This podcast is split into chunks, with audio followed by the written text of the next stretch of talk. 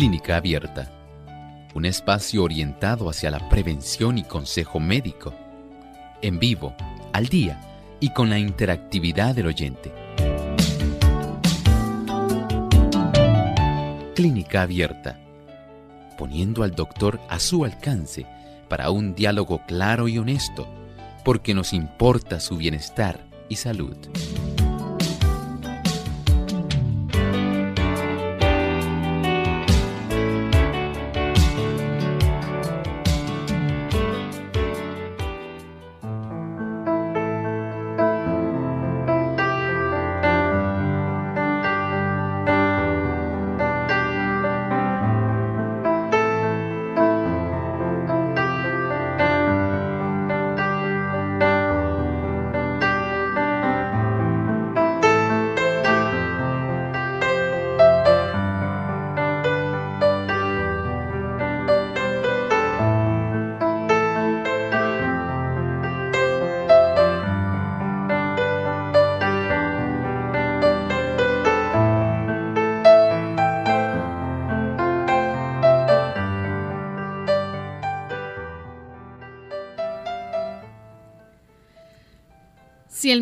Sospecha que tienes o pudiste haber tenido un accidente cerebrovascular hemorrágico, eres mayor o has sufrido un golpe en la cabeza, puede indicarte de inmediato un TC o también algún otro tipo de prueba. Hoy en Clínica Abierta vamos a estar hablando acerca de los mareos, cuáles son sus causas y cómo tratarlas.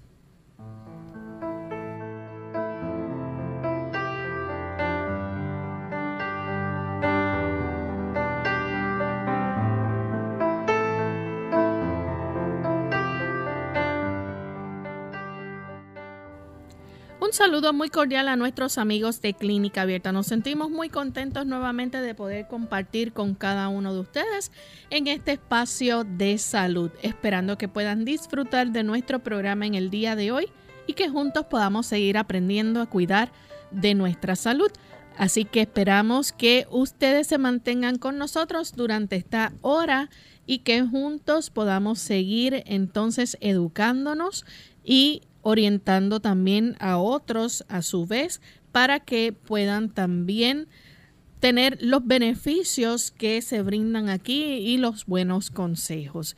En compañía del doctor Elmo Rodríguez, que está aquí con nosotros. Saludos, doctor. Saludos cordiales, Lorraine. Saludamos también al equipo de trabajo de Clínica Abierta y por supuesto queremos saludar a todos aquellos que de alguna u otra forma, sea por las redes sociales, sea por la internet, por la radio, la televisión, facilitan el que este programa pueda estar llegando a tantos lugares. Gracias también a aquellos que patrocinan diariamente este tipo de ejercicio de la salud. Esta capacidad, ¿verdad?, que usted tiene para entrar en contacto con temas de salud que puedan resultar beneficiosos para usted y para los suyos. Bien, y queremos también aprovechar para saludar a los amigos que nos escuchan en otros países. Hoy en especial nuestro saludo va para los amigos de Uruguay que nos sintonizan a través de Radio La Voz de la Esperanza 97.5 FM en el norte 102.3 Tacuarembo, Uruguay. Así que para ustedes un gran saludo desde la isla del encanto. Vamos en esta hora a compartir amigos el pensamiento saludable para hoy. El pensamiento saludable dice así. Algunas veces la imaginación produce la enfermedad y es frecuente que la agrave Muchos hay que llevan una vida de inválidos cuando podrían estar buenos si pensaran que lo están. Muchos se imaginan que la menor exposición del cuerpo les causará algún tipo de enfermedad y efectivamente el mal sobreviene porque se le espera. Muchos mueren de enfermedades cuya causa es puramente imaginaria cuán importante es la cura mental, el que nosotros tengamos una buena salud mental. Siempre vemos cómo el ser humano es un ser integral. La salud es integral. La dimensión física unida a la dimensión espiritual, unida a la dimensión mental. Por eso es demasiado necesario que nosotros comprendamos que la íntima interrelación de estas tres esferas de la salud son armónicas. Todas deben estar en la mejor opción posible para que podamos decir verdaderamente, tengo una buena salud total. Así es. Bien, pues vamos en este momento a comenzar con nuestro tema para el día de hoy. Y vamos a estar hablando acerca de un tema interesante y es sobre los mareos. ¿Por qué ocurren los mareos? ¿Cómo se diagnostican esto, verdad? ¿Cuáles son las causas y cómo se deben tratar? Pues vamos a dejar que entonces el doctor nos explique por qué razón, doctor, pudiera estar ocurriendo un mareo. Saben que muchas personas tienen este problema y algunos en realidad llevan años tratando de poder identificar cuál es la causa de su problema de este mareo. Algunos dicen, bueno, a mí me diagnosticaron vértigo. Otros dicen, pues yo lo que siento en realidad es un problema de desorientación espacial. No sé lo que me está ocurriendo. Y otros sencillamente le dirán, pues esto fue súbito. Yo estaba de lo más bien, no tenía nada y de momento empecé a tener este problema. Por supuesto, todo va a depender de varios factores, de la edad que usted tiene, las condiciones que usted padece, los medicamentos que toma. Hay una serie de factores que pueden estar influyendo en esto. Y tal como estaba diciendo Lorena al principio, en muchas ocasiones, dependiendo de su edad, de las condiciones subyacentes que usted tenga, el médico puede hacer algunas preguntas, decirle, bueno, ¿usted padece de alta presión? Sí. Ah, muy bien, ya aquí él está sospechando por algún lado. O si usted sufrió algún trauma en la cabeza, ya tiene otra causa. Por eso hay que poder preguntar adecuadamente hay que saber los síntomas que acompañan ese mareo, si va acompañado de náuseas, si va acompañado de vómitos, si hay algún trastorno del equilibrio, si usted está tomando algún medicamento, si usted es una persona muy nerviosa o si usted tiene ya un trastorno del sistema nervioso. Vean cuántos ángulos, incluso... o si la dama está embarazada, ¿verdad? Todo eso hay que tomarlo en cuenta. Hay tantas cosas, o si es diabético, ¿verdad? Todo eso hay que tomarlo en cuenta porque hay diversas causas. Si la persona está usando algún diurético. O sea, vean que hay una serie de razones por las cuales puede existir el desencadenamiento de los mareos. Por eso el médico va a requerir que usted sea sincero que cuando él comience a hacer ese conjunto de preguntas en relación a qué es lo que usted siente, de qué se acompaña, qué medicamentos toma, si esto ocurre cuando usted está caminando, si usted pierde el equilibrio, todas esas consideraciones son bien importantes porque le dan una buena idea al médico para que éste vaya afinando el tipo de diagnóstico presuntivo que él sospecha que usted pueda tener y por supuesto una vez él haya finalizado de hacerle las preguntas y haya ya también recurrido a hacer un corto examen físico, entonces es muy probable que él ordene algunos estudios. De hecho, doctor, entre esos estudios que se ordenan es posible que entonces le pidan a la persona un tipo de prueba hasta auditiva y del equilibrio. Sí, Saben ustedes que muchas personas tienen problemas con su sistema vestibular. En nuestro oído nosotros tenemos unas regiones bien precisas, áreas muy importantes puestas para nosotros en ese oído por Dios. Hay un área que se llama el utrículo, esa zona tiene que ver con el movimiento que nosotros hacemos horizontalmente. Cuando usted camina y usted va bien equilibradito, esa región del oído tiene que ver con eso. Tenemos el sáculo, una zona que tiene que ver con el movimiento vertical. Cuando usted brinca, esa sensación que usted tiene este, eh, cuando usted se sube en un elevador y de aumento siente así como un sustito. ¡Ay, qué rápido sube este elevador! Eso tiene que ver con la activación de esa zona. Y por supuesto, los canales semicirculares. Esos van a coger los movimientos de rotación. Y eso es muy importante. Y de ahí entonces, si el médico sospecha que usted tiene afecciones en ese oído interno, utrículo, sáculo, canales semicirculares, ordenará el que usted pueda practicarse estas pruebas que son bien importantes, una prueba auditiva, prueba del equilibrio, porque hay una relación con ellas. Así que este tipo de estudios, en muchos casos, ayuda para saber si una de las causas más frecuentemente asociadas al mareo es el padecimiento de vértigo. Con este tipo de pruebas se puede colaborar la detección. Aparte de eso, doctor, muchas de las pruebas que se piden o que el médico va a pedir, entre ellas también está la prueba de movimiento ocular. Esta tiene que ver con la visión. Claro, aquí el médico va a estar observando el recorrido de los ojos de la persona cuando esta persona está siguiendo un objeto en movimiento. Y es posible que esta prueba se realice para, digamos, tener esa información necesaria mientras se le administra a la persona agua, a veces en un tipo de jeringa, ¿verdad? Especial que va a proveer un volumen específico a cierta temperatura para estimular esa área. En otras se hace con aire.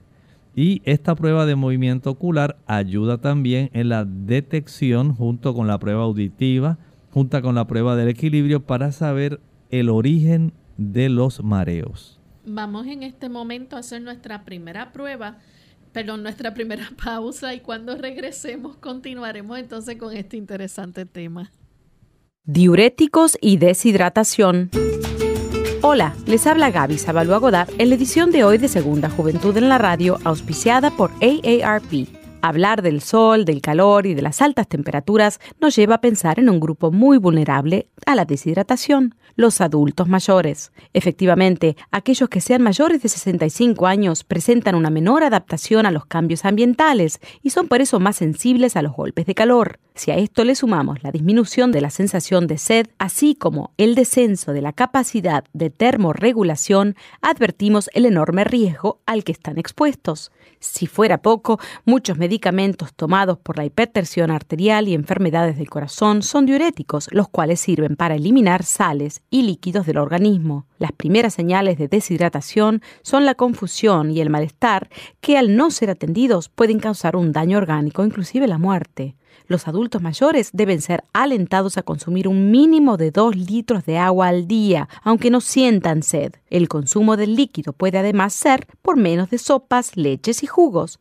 El té, café y bebidas carbonadas son diuréticos leves y deben ser evitados o consumidos con moderación. Para proteger a los adultos mayores, ofrézcale mucha agua. Pregúntele al médico además si los medicamentos que están tomando puede ser que incrementen el riesgo de deshidratación. El patrocinio de AARP hace posible nuestro programa. Para más información visite aarpsegundajuventud.org.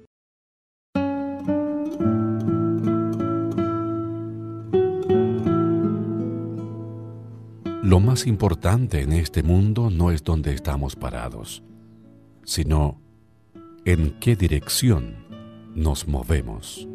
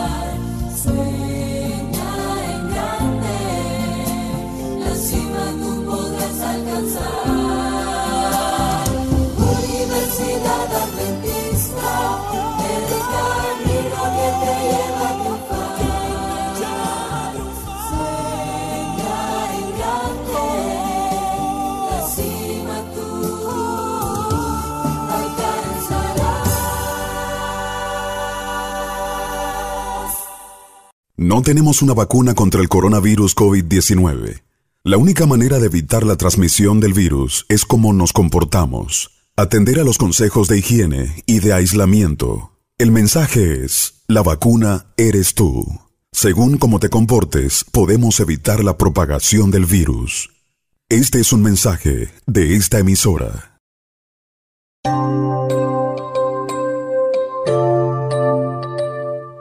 Y ya estamos de vuelta en Clínica Abierta, amigos. Hoy estamos hablando acerca de los mareos, cuáles son las causas y cómo estas pueden diagnosticarse y tratarse. Antes de la pausa, el doctor nos hablaba o comenzó a hablar acerca, ¿verdad?, de las diferentes pruebas que se deben llevar a cabo por el médico para poder ir determinando o llegar a un diagnóstico específico sobre los mareos y ya sea vértigo, ya sea eh, eh, una prueba auditiva que se le realice al paciente o del equilibrio o una prueba de movimiento ocular, pero no son las únicas. También se hace prueba de movimiento de la cabeza, doctor. Sí, aquí si el médico está sospechando que el vértigo es provocado por un vértigo posicional paroxístico, eso quiere decir que es súbito, pero es benigno. Entonces se realiza un tipo de prueba simple, ¿verdad? Que se le llama la maniobra de Dix-Hallpike para poder verificar ese tipo de diagnóstico. Recuerda que aquí estamos tratando de indagar todas las causas posibles que pueden estar facilitando el desarrollo de mareo. Y hay una íntima asociación, ¿verdad? Cuando la persona digamos, ha sufrido un desmayo, cuando la persona está padeciendo de vértigo, cuando la persona tiene ese tipo, digamos, ese denominador común, que es el aspecto de trastornos respecto a la posición. Eso puede entonces comenzar a requerir que se ordenen estas pruebas, incluso Lorena, hasta una posturografía este tipo de prueba le indica al médico de qué parte del sistema del equilibrio la persona está dependiendo en mayor medida y qué partes pueden traerle problemas.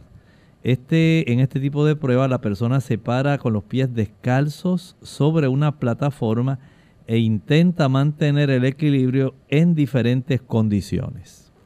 Adicional, ¿verdad? Se utiliza también la prueba de la silla giratoria.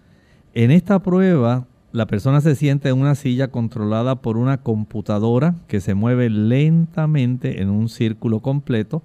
Esta, por supuesto, tiene diferentes velocidades que van poco a poco acelerando, se mueve también hacia atrás y hacia adelante en un arco muy pequeño y dependiendo cómo se acelera, digamos, la endolinfa en los canales semicirculares.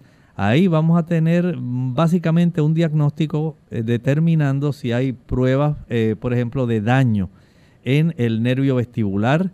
¿Qué otras cosas pueden estar ocurriendo? Porque en muchas ocasiones podemos decir que la persona tiene un daño en esa área del oído interno y en otros casos no, en otros casos eh, a consecuencia, como estábamos hablando en la introducción del programa, pudiera haber sufrido un accidente cerebrovascular, un golpe en la cabeza, pudiera haber trastornos endocrinos, pudieran haber trastornos metabólicos, pudieran haber medicamentos. Hay una serie de situaciones que pudieran estar eh, impactando a esta persona, razón por la cual entonces se desencadenan estos mareos.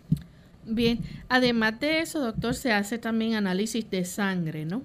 Sí, es necesario buscar a ver si hay infecciones. También se puede tratar de determinar, hacer algunos estudios para saber si los vasos sanguíneos del corazón están bien. Recuerde que algunas personas, eh, según tienen depósitos de ateroma en las coronarias, hay otras también que los tienen en las arterias principales de nuestro cuello.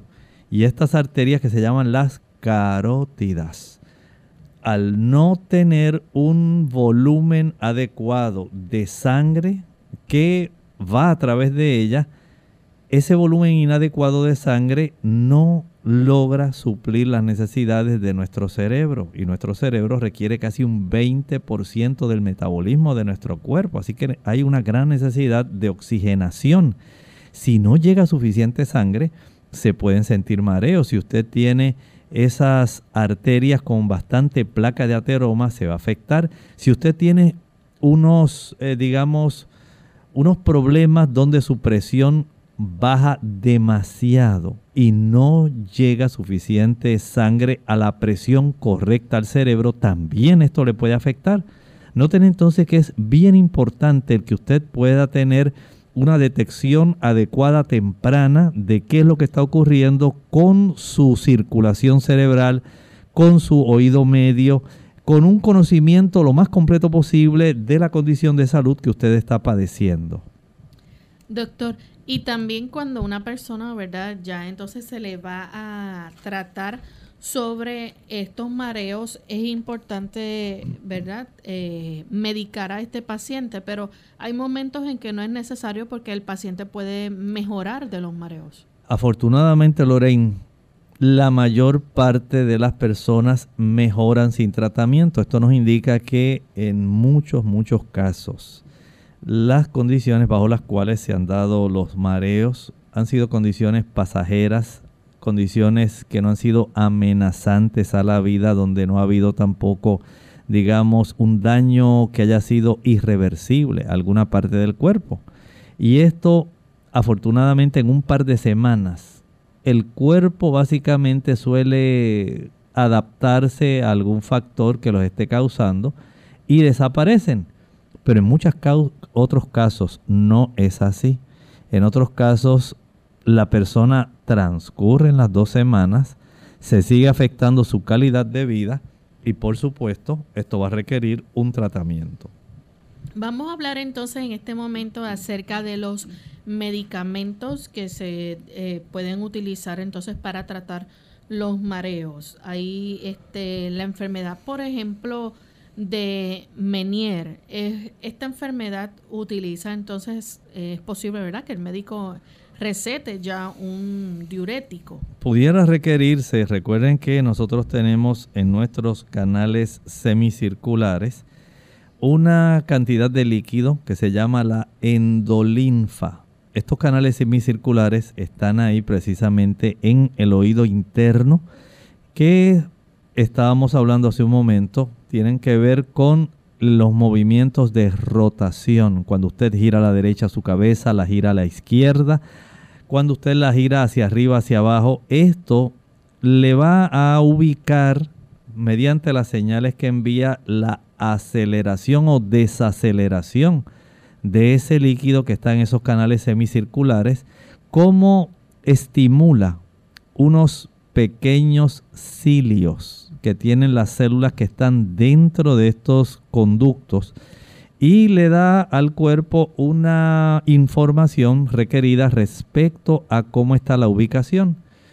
Pero a veces, especialmente si usted tiene una ingesta muy alta de sal, escuche bien, si usted es de esas personas que le gusta comer saladito y frecuentemente está comiendo merienditas, así como papitas fritas, saladitas, y le gusta la comida bien sazonada, y le gustan las cosas saladitas porque a veces las personas van perdiendo el gusto. Ese exceso de sodio puede estar trayendo problemas. Y el médico en muchas ocasiones puede requerir para esta condición el utilizar algún diurético. Por supuesto, él le va a recomendar también que además del diurético, usted haga restricciones en su dieta y baje la cantidad de sodio que usted está ingiriendo. Y saben que muchas personas, especialmente esos que padecen de la enfermedad de Menier, que es del oído medio, interno, perdón, van a mejorar de su situación con un tipo de diurético y una dieta baja en sodio. Así que usted tenga mucho cuidado, no ingiera sodio de más. Y recuerden que hay mucho sodio oculto. No solamente en la sal y los alimentos que usted prepara. También tenemos sodio, sí, en los alimentos enlatados. Si usted es de los que no le gusta perder el tiempo, dice la gente, cocinando y usted eh, tiene el gusto principalmente por productos que son enlatados porque usted quiere todo rápido y no quiere invertir tiempo cocinando, pues usted tiene una mayor probabilidad de que esto le ocurra. Si a usted le encantan los refrescos, todos los refrescos tengan o no cafeína, tienen bicarbonato de sodio. Cuando usted consume galletas, sean galletas de soda o no sean de soda, aunque sean galletas de avena, para facilitar el que estas galletas leuden, se levanten en sí, se puedan cocinar y queden así esponjaditas, bien bonitas, bien ricas, se utiliza el bicarbonato de sodio, baking soda, baking powder. Este tipo de productos contiene sodio. Vean cómo hay sodio en muchos productos que usted a veces no sospecha pero que elevan sobremanera la cifra de sodio que afecta eventualmente el líquido que usted tiene dentro de los canales semicirculares y puede producir trastornos del equilibrio. Bien, aparte de eso también, doctor, hay medicamentos, este, por ejemplo, que pueden aliviar los mareos y las náuseas. Sí, especialmente eh, hay algunos antihistamínicos y también anticolinérgicos que son utilizados para aliviar rápidamente, especialmente los mareos que están asociados con las náuseas. Y algunos de estos productos, claro, algunos de ellos se pueden comprar sin receta, pero otros no. Así que esto es muy importante que usted lo entienda porque precisamente esos dos tipos de medicamentos tienden a causar somnolencia y son útiles muchos de ellos cuando se saben utilizar. Muy buenos.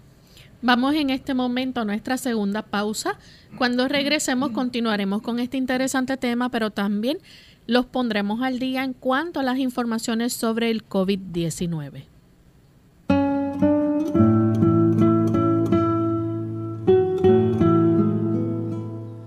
La manera en que una persona toma las riendas de su destino es más determinante que el destino mismo.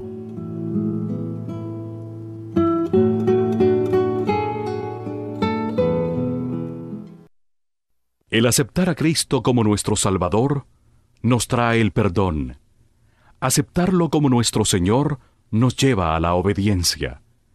Cuando el pecador verdaderamente acepta a Cristo como Señor de su vida, cuando percibe el gozo de la salvación por la fe, entonces es tan solo natural que acepte cualquier otra cosa que Cristo enseña. Cualquier cosa que Él nos pida, la obedeceremos con alegría. Un mensaje de esta tu emisora amiga. Unidos con un propósito, tu bienestar y salud. Es el momento de hacer tu pregunta llamando al 787 303-0101 para Puerto Rico, Estados Unidos 1866-920-9765 y llamadas internacionales al 787-763-7100 o al 787-282-5990. Clínica Abierta, trabajando para ti.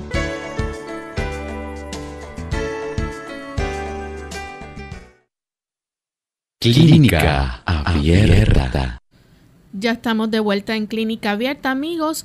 Y antes de continuar con nuestro tema, vamos entonces a permitir que el doctor nos ponga al día en cuanto a las informaciones y los últimos acontecimientos sobre el coronavirus o COVID-19 que eh, tanto hemos recibido, ¿verdad? Tanta información hemos estado viendo cómo siguen en aumento los casos a nivel mundial. Sí, lamentablemente, Lorraine, eh, nuevamente se está hablando de una reinvasión de este virus, especialmente en los Estados Unidos y en algunos países como Brasil y en otros países donde las personas lamentablemente no han estado cooperando. Saben que muchas personas tienen esta idea de teorías conspirativas y dicen, no, eso es que de la mente, eso se lo han inventado, no hay nada, no está pasando nada, pero la realidad es que la gente se está infectando y muchos están muriendo.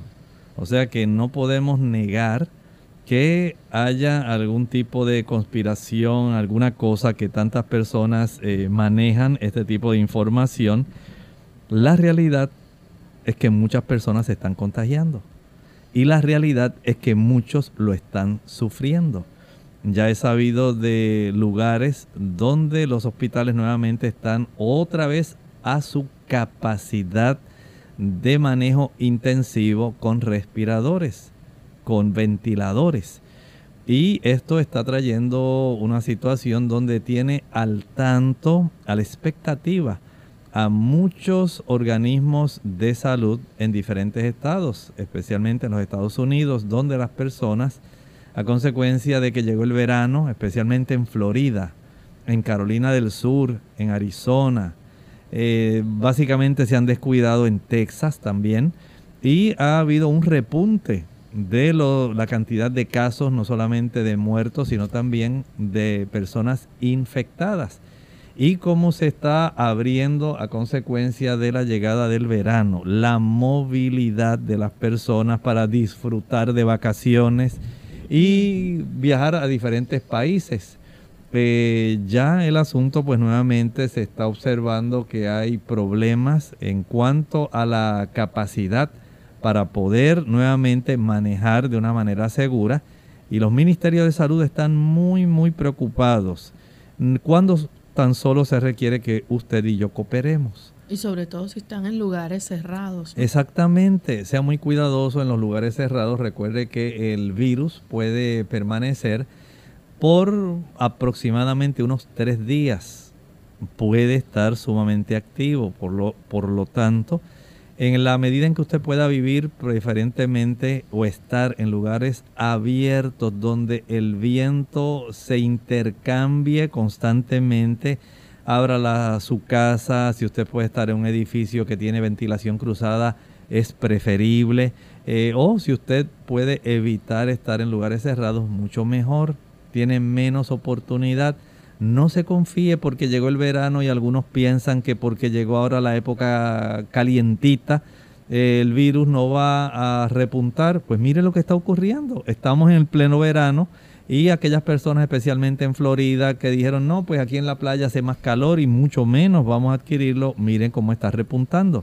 O sea que hay que ser muy cuidadosos porque desafortunadamente comienza nuevamente la temporada de lluvias ya mismo comienza otra vez la temporada de otoño, hay frío. Regresa nuevamente la temporada de la influenza, que no tiene que ver necesariamente con el coronavirus. Más si esto no ha mejorado, tendremos entonces el coronavirus. Y hay que estar atentos a dos o tres otros tipos de infecciones que están en el ambiente y que tan solo se le está dando seguimiento todo lo que usted pueda hacer en beneficio de usted protegerse. Cuide su sistema inmunológico, cuídelo. Eh, hace bien en estar atento. Vamos a ofrecer en agosto Lorraine, eh, empezando el primero de agosto hasta el 7. Vamos a tener un horario que vamos a anunciar. Claro que sí. Para que nuestros amigos sepan, tenemos una serie de cómo usted recuperar y reparar su sistema inmunológico. Y queremos que usted a tiempo, antes de que esto pueda complicarse más, todos nuestros amigos puedan estar al tanto de lo que usted puede hacer para beneficiarse y estaremos por supuesto anunciando los horarios, los días, para que usted, no importa qué plataforma utilice, pueda contactarnos. Y ahora hay mucha preocupación, doctor, también entre los líderes de los países, si abren o no las escuelas también para que los niños regresen a estudiar. Y no solamente el asunto de reabrir, ¿verdad? La educación, como va a ocurrir muy pronto, no solamente en Puerto Rico, sino en Estados Unidos y en otros países que tienen un ciclo más o menos igual, a agosto, septiembre, por ahí. Porque si la cooperación ciudadana no continúa, el, aspecto de conservar la distancia, la sana distancia, el uso de la mascarilla, eh, la higiene, pues lamentablemente la diseminación va a continuar y todo esto va a seguir alterando nuestra vida en términos generales, eh, no solamente social. Y aunque las personas pues eh, no les gusta estar confinadas, eh, no estamos bajo una situación normal. Y hay que comprenderlo porque si no se coopera, pues lamentablemente todo este asunto se va a tornar más complejo y va a ser muy difícil para los padres, para las personas que trabajan, para todo el mundo.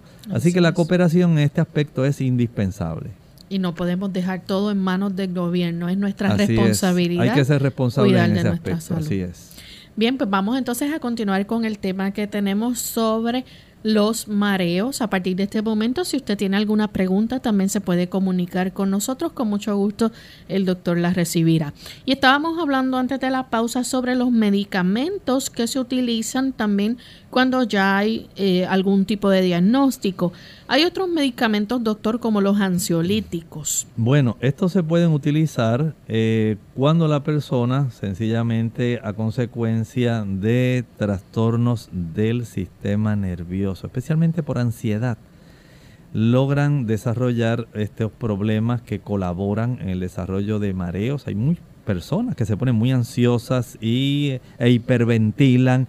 Y esa hiperventilación, cuando usted saca un exceso de dióxido de carbono muy rápido, usted desequilibra el pH de su sangre. ¿Lo escuchó? Tantas personas preocupadas por el pH de la sangre. Pues si usted hiperventila porque usted está muy ansioso. Bueno, ahí con eso nada más así, usted hacerlo frecuentemente por estado de ansiedad, usted produce un proceso donde usted trastorna el pH sanguíneo y se requiere entonces que la persona se tranquilice, usted no está oxigenando bien, va a trastornar su sistema homeostásico interno y por lo tanto usted va a requerir el calmarse, tranquilizarse.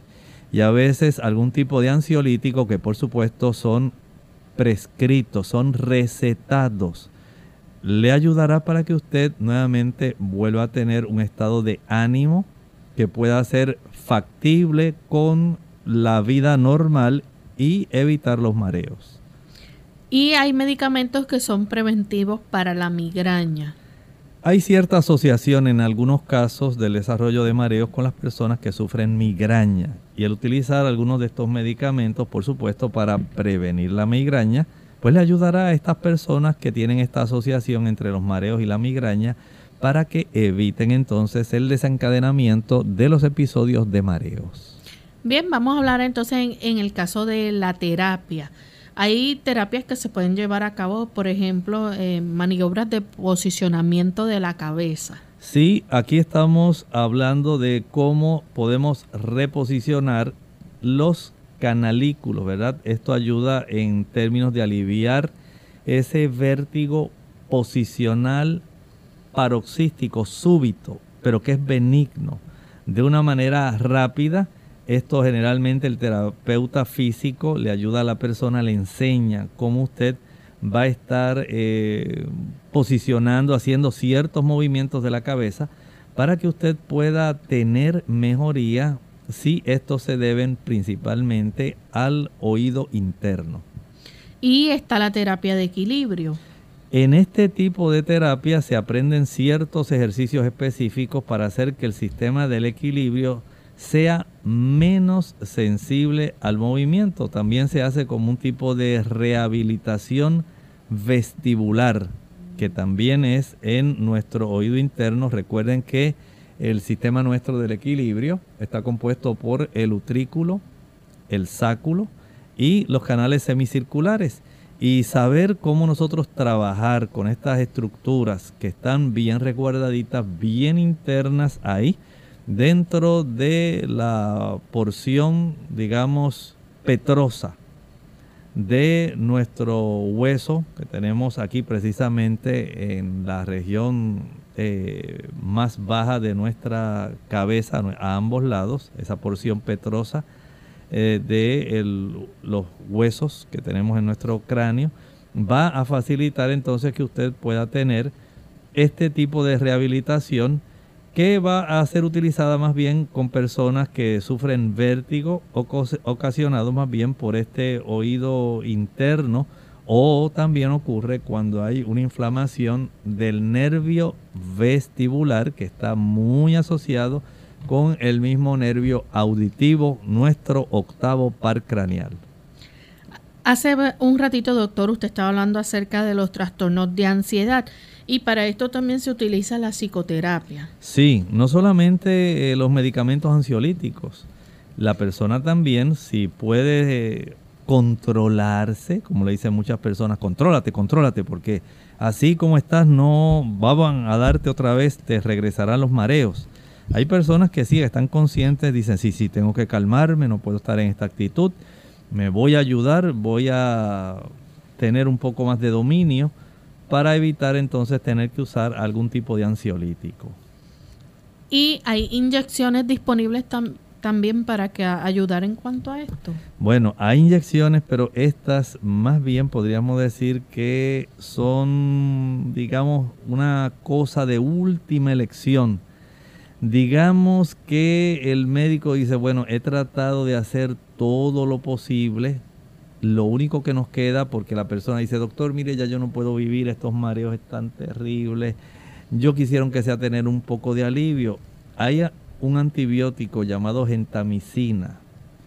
Este tipo de antibiótico incapacita, escuche bien, porque esto es algo sumamente delicado, incapacita la función del equilibrio. El oído no afectado, entonces lo que va a hacer es tomar el control de esa función. O sea que esto es un caso sumamente extremo porque va a afectarse básicamente de una manera permanente. Y hay algunas personas que llegan a tal estado de desesperación que pueden eh, recurrir a este tipo de tratamiento, aunque lamentablemente va a básicamente incapacitar esa función del equilibrio. Se hace también extracción del órgano sensorial del oído interno. Esto también, esto es otro procedimiento así extremo, extremo. Esto es un procedimiento que casi nunca se usa y que se denomina la laberintectomía. Esto incapacita el laberinto vestibular del oído afectado. Y por supuesto, tal como ocurría con el uso de la inyección del antibiótico que mencionamos, el otro oído es el que va a, tomar el control de la función del equilibrio. Y esta técnica se puede utilizar si la persona tiene una pérdida de la audición grave o si los mareos no han respondido a otros tratamientos. Vamos a hablar un poco acerca entonces del estilo de vida y los, los remedios caseros que se pueden llevar a cabo. Si la persona experimenta entonces reiterados episodios de mareo, ¿qué consejos puede seguir? Bueno, hay varias cosas. Escuche bien porque las queremos ir mencionando para que usted pueda, de acuerdo a su situación, pueda usted ir aplicando aquella que le corresponda. Por ejemplo, usted debe tener en cuenta que usted puede perder el equilibrio. Si está consciente, dice, esto me ocurre de vez en cuando y yo pues no sé cuándo me va a suceder, usted debe entender que si esto ocurre, pierde el equilibrio, usted se puede caer y se puede lesionar seriamente. Así que usted tiene que estar consciente. Hay personas que tratan de hacerse los muy valientes, los muy bravos y dicen, no, pues yo más o menos sé cuándo me va a pasar algo y yo sé cómo me voy a manejar. Recuerde esto, sea muy cuidadoso. Eh, las personas deben aprender a distinguir cuando una situación ha ido progresando hacia el daño. Y si usted ha notado que ya no es un mareito súbito, no es algo así como que de momento sufrí un, me dio como un desvanecimiento sentí como que la cabeza se me hizo algo así como sentí la cabeza vana y ya lo recuperé, pero es una cosita así, mira, de unos milisegundos. Bueno, eso es una cosa. Y otra cosa es que usted tenga que decir, no, me detengo aquí, me detengo porque las cosas no están muy buenas y usted debe reconocer de tal manera que si usted se da cuenta de lo que está sucediendo, usted debe estar consciente que puede caerse y de que la lesión puede ser muy seria. Si usted se golpea, se cae de frente, de espaldas, de lado, y hay objetos que van a ocasionarle daños, traumatismos que pueden resultar peor. Usted trate de estar consciente de esto y sea precavido. Si usted necesita que alguien le acompañe, si usted está solo en la casa, no trate de hacer cosas que usted sabe que le pueden ocasionar mareos. Un cambio brusco, por ejemplo, en la posición, puede esto facilitar un desarrollo de una situación que puede tornarse mucho más compleja y peligrosa. Tenemos al señor Ariel que llama de San Juan, Puerto Rico. Adelante, señor Ariel. Buen día, gracias. Eh, quiero, más bien que un, es un comentario, eh, mi madre empezó de darle mareos, unos mareitos, este, lo llevé al cardiólogo, el cardiólogo le iba a recetar algo para los mareos, pero yo por experiencia le pedí que le pusiera un holter y el resultado fue que los mareos se debía a, que su sistema eh, eléctrico del corazón estaba fallando, pues, necesitaba marcapaso y así se lo pusieron los mareos pues cuando el sistema eléctrico del corazón empieza a fallar puede causar mareos. dígame si, si es cierto. Gracias. Muchas gracias, Ariel. Sí, es muy cierto. Algunas personas, especialmente cuando desarrollan arritmias, y si estas son generalmente bradicardia, cuando la frecuencia del corazón es muy lenta, que no alcanza a producir suficiente cantidad o también puede ocurrir en algunos casos de taquicardia, cuando la frecuencia es tan rápida que el corazón no alcanza a bombear un volumen adecuado de sangre oxigenada que pueda llegar hasta el cerebro, o sea, ambos, ambas situaciones, pero ocurre más en la bradicardia, cuando la frecuencia del corazón es tan lenta y el volumen es tan pobre que sí, eventualmente puede esto facilitar el desarrollo de mareos.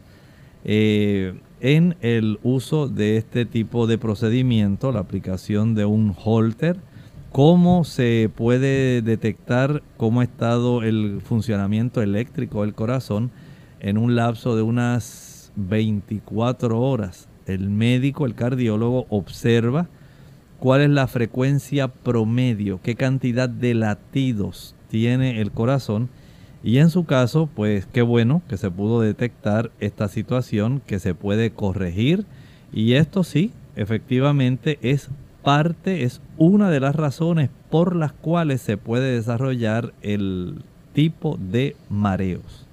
Hay algo bien importante, doctor, y es que se deben evitar los movimientos repentinos. Sí, si ya usted sabe, especialmente aquellos que padecen de su oído medio y especialmente de los canales semicirculares, no haga movimientos bruscos de la cabeza y sea muy sabio no se haga el valiente y el bravo. Si usted tiene que usar un bastón para conservar la estabilidad, úselo. Algunos lo asocian el uso de un bastón con vejez y dicen, no, yo no quiero que nadie me vea con este bastón, porque imagínate que van a decir de mí. Van a decir que ya soy un anciano, que no me puedo valer por mí mismo. No es necesariamente que usted sea un anciano, es que usted padece de mareos y si usted se cae, se golpea su cabeza, se puede lesionar muy seriamente. Algunas personas hasta mueren. De acuerdo a cómo fue el traumatismo, la región donde usted se sufrió el, el golpe, pudiera hasta costarle la vida. Por lo tanto, no es cuestión de que si usted se ve viejo o no se ve viejo si parece anciano o no parece anciano. Es cuestión de que usted tiene que conservar su integridad física y si esto requiere el que usted sea muy cuidadoso al girar su cabeza y un bastón le dé estabilidad, utilícelo, por favor. Es importante que la persona también prepare su hogar en caso de que vaya a tener una caída o tropiece. Bueno, esto es esencial. Mire, analice su hogar. Vea si usted puede eliminar la mayor parte de los obstáculos con los que usted puede tropezar. Por ejemplo, algunas personas tienen alfombras de un área específica, pero no alcanzan muchas veces a caminar levantando adecuadamente sus pies. Y usted dice, ay, pues mira qué bonita queda la alfombra que tengo justamente debajo de esta mesa que tengo en la sala. Se ve muy bonita, adorna muy bien. O tal vez alguna estera que usted tiene justamente para entrar a su casa ahí para que las personas se limpien muy bien, pero usted mismo no tiene cuidado, la compró demasiado gruesa y tiene algunos tipos de, digamos, eh, repujados en la, la misma estera que facilita el que usted pueda enredarse. Porque usted la compró que tenga calabacitas y usted quiere que sea de tantos colores y que cuando usted se limpia los pies se pueda caer el sucio pero que no entre. Y se buscan tantas cosas que a veces son tan gruesas que si usted no levanta adecuadamente sus pies, usted mismo se va a tropezar. A veces esas alfombras de áreas pueden moverse. Usted no se da cuenta, alguien tropezó con ella, la movió fuera de sitio y esto puede facilitar que usted pueda tropezarse con ella. Por lo tanto, si usted tiene algún tipo de alfombra antideslizante en el piso, utilícela. Igualmente en el piso del baño, consiga algún tipo de alfombra que no se deslice. Lo mismo cuando usted entra a la bañera.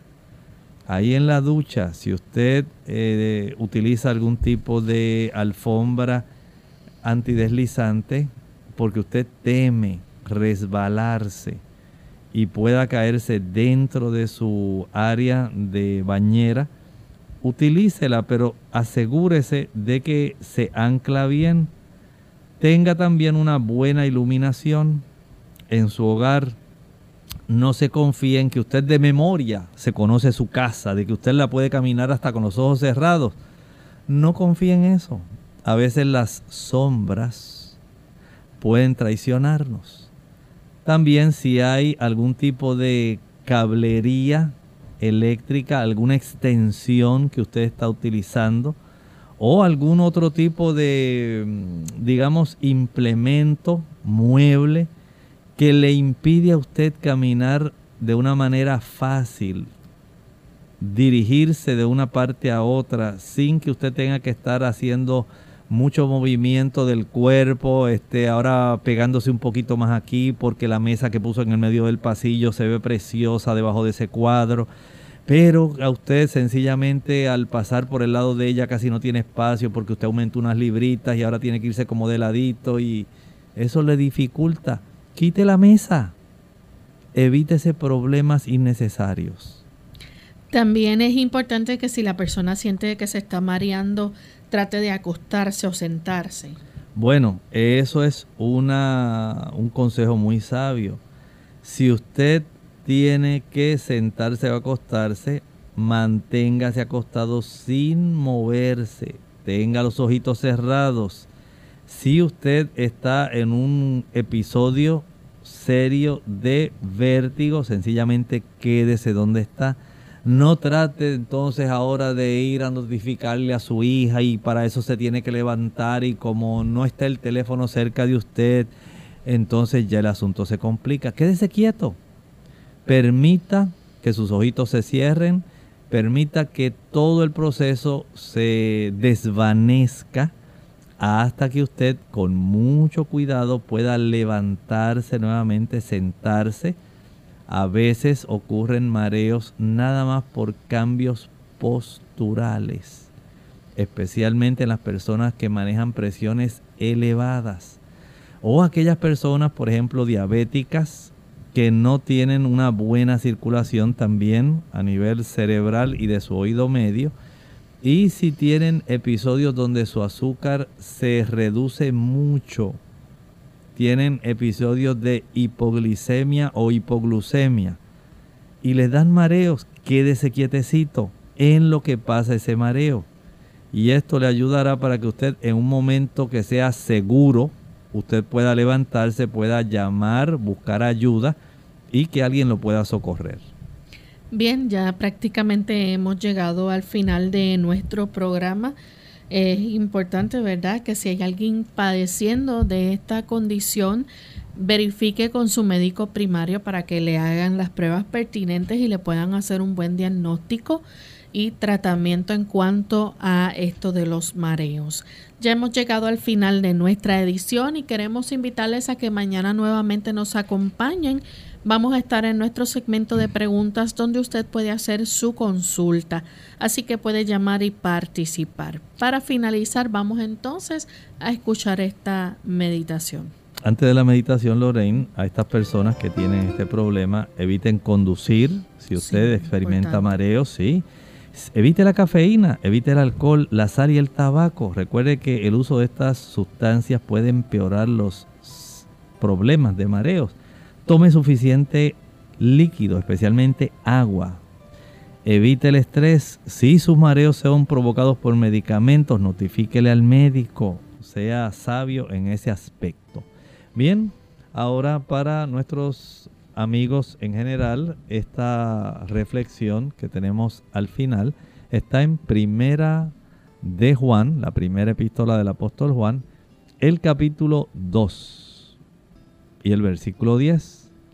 El que ama a su hermano permanece en luz y en él no hay tropiezo. Recuerde que la mayor evidencia que nosotros tenemos de la transformación que el Señor ha realizado en nuestra vida es la implantación del amor de Dios en nuestro corazón que se manifiesta en las obras y en la forma como nosotros tratamos a los demás, con dignidad, con respeto, con amor, con cortesía, con bondad. Eso va a revelar que Dios está obrando en usted. Por lo tanto, usted da evidencias de que usted está andando en la luz de Dios. Bien amigos, nosotros nos despedimos y será entonces hasta el próximo programa de Clínica Abierta. Con cariño compartieron el doctor Elmo Rodríguez Sosa y Lorraine Vázquez. Hasta la próxima.